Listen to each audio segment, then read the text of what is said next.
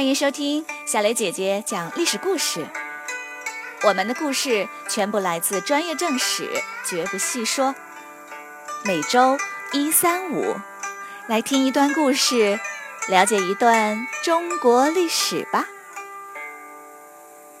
今天我要给你们讲的故事的名字叫做《博人之死》。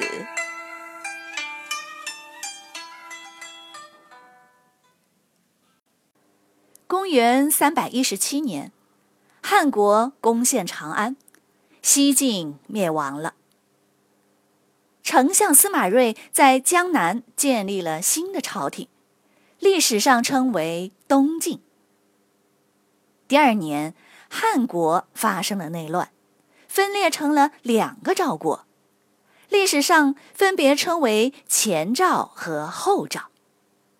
这两个赵国都忙于平定周边的动乱，一时无暇顾及东晋。东晋司马睿能够在江南站稳脚跟，全靠两个人，一个名叫王导，他辅佐司马睿十几年，是情同兄弟。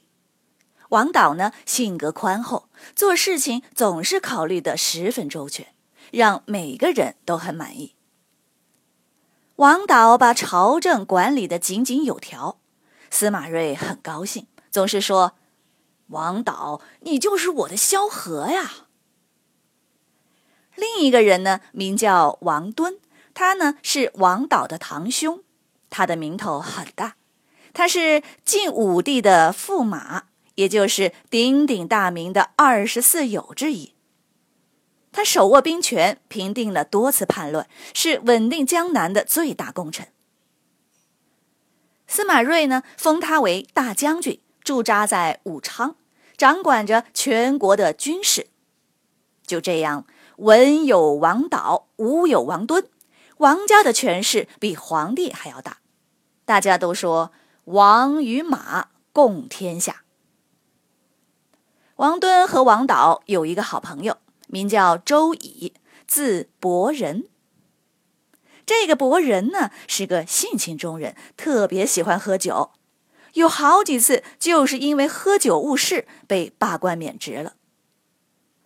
但是伯仁很有才干，为人热情友善，大家都很喜欢他，便又有人又来推举他重新任职。一天。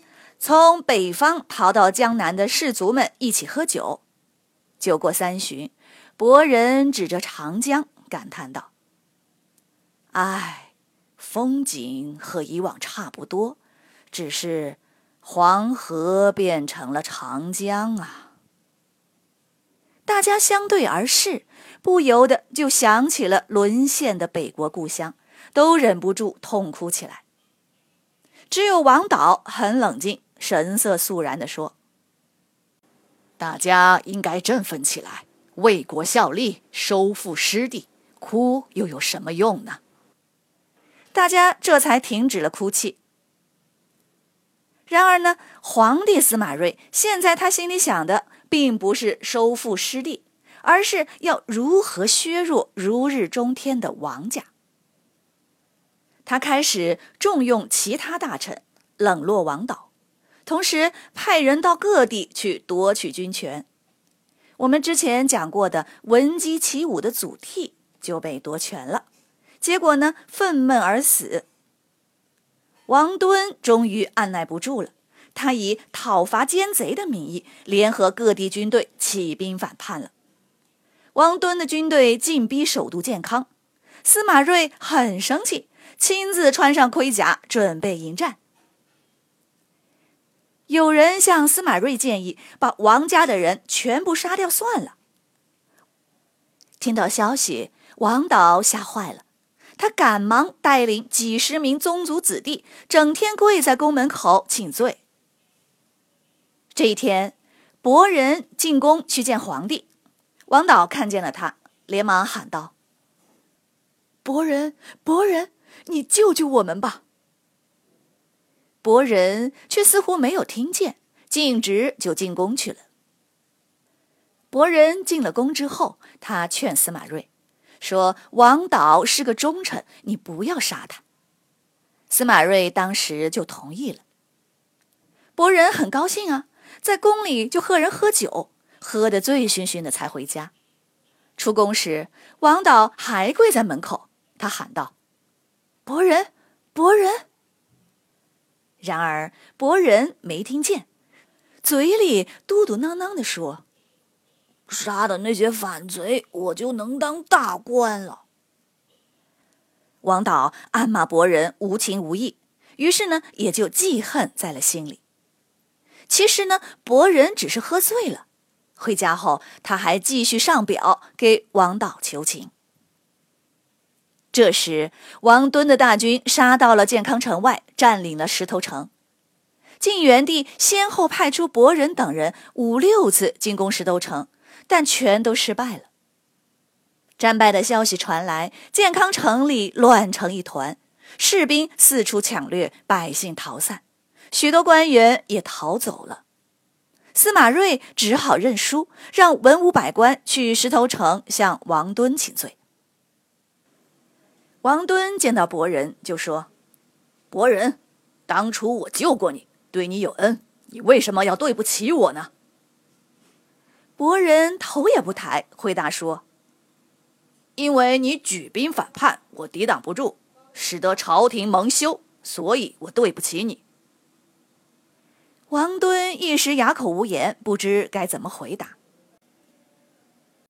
之后，王敦问王导：“伯仁的确是个人才，让他当三公的高官怎么样？”王导心里还恨着伯仁呢，没有说话。王敦于是又问：“不当三公，那就当小一点的官吧？”王导还是沉默不语。最后，王敦就说：“既然都不合适，那就杀了他。”王导想阻止，但欲言又止，最终还是没有说话。于是，王敦就下令把伯仁给杀了。不久，王导看到伯仁写给皇帝的上表，才知道伯仁一直在帮他求情。王导知道自己错怪了伯仁，心里难受的痛哭起来。我没有杀伯仁，伯仁却因我而死，我真是对不起他呀。王敦赢了，他回到武昌遥控朝政，司马睿成了有名无实的傀儡皇帝，不久便忧愤而死。太子晋明帝继位，他在王导的辅佐下，暗暗集结军队，一心想要报仇。两年后。身患重病的王敦再次起兵反叛，可是没过多久，他就病死在军营，全军溃败。晋明帝下令把王敦的头砍下来，挂在城门上示众泄愤。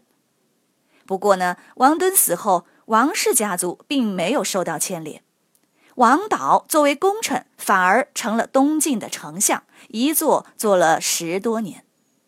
而东晋经过这场大的动乱，更加无力北伐了。